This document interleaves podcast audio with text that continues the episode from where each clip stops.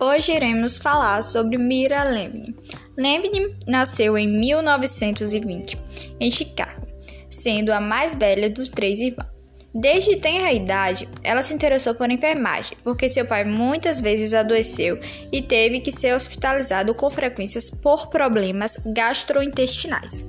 Ela também desenvolveu um gosto pela escrita, o que a levou a se tornar uma escritora prolífica em educação e enfermagem. Durante sua extensa carreira, ela costumava apresentar seminários, workshops, programas e debates, pois era uma ótima oradora. Apesar de suas habilidades, sua extensa carreira em escola e hospitais de enfermagem como conselheira, ela nunca pensou em desenvolver uma teoria mas conseguiu criar uma estrutura organizacional para o ensino de enfermagem, uma área que amava desde a infância. O modelo de conservação foi baseado no conceito físico de conservação de energia, juntamente com outros aspectos psicossociais. Ele combinou os três princípios fundamentais que operam junto para facilitar a cura: a integridade ou globalidade, adaptação e conservação três conceitos que foram a base de sua teoria da conservação. O conceito de integridade sustenta que os enfermeiros devem cuidar dos fatores externos e internos do paciente. Isso permite que o indivíduo seja visto como uma pessoa integral e não apenas como uma pessoa doente.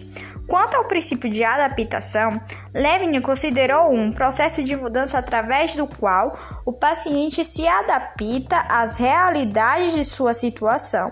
Quanto melhor se adapta às mudanças, melhor pode responder ao tratamento e cuidado. Finalmente, a conservação é o produto da adaptação. Ele descreve a maneira pela qual sistemas complexos são capazes de continuar funcionando, mesmo quando são muito afetados. A conservação permite que os indivíduos respondam efetivamente às mudanças que seu corpo enfrenta, mantendo sua segurança. Levin disse que para alcançar os objetivos do modelo de conservação, certas intervenções devem ser realizadas. Ela os chamou de princípios da conservação. O primeiro princípio da conservação é a conservação de energia no qual a pessoa precisa equilibrar constantemente sua energia para manter suas atividades vitais. Portanto, deve-se garantir que o paciente não gaste muita energia através do descanso e do exercício. Também a conservação da integridade estrutural, no qual, nesse princípio, a cura é um processo pelo qual a integridade estrutural e funcional é restaurada para proteger a globalidade, Trata-se de promover atividades ou tarefas que ajudam na cura física do paciente. Preservação da integridade pessoal.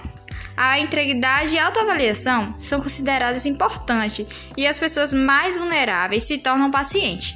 Os enfermeiros podem ajudar os pacientes a manter sua singularidade e individualidade.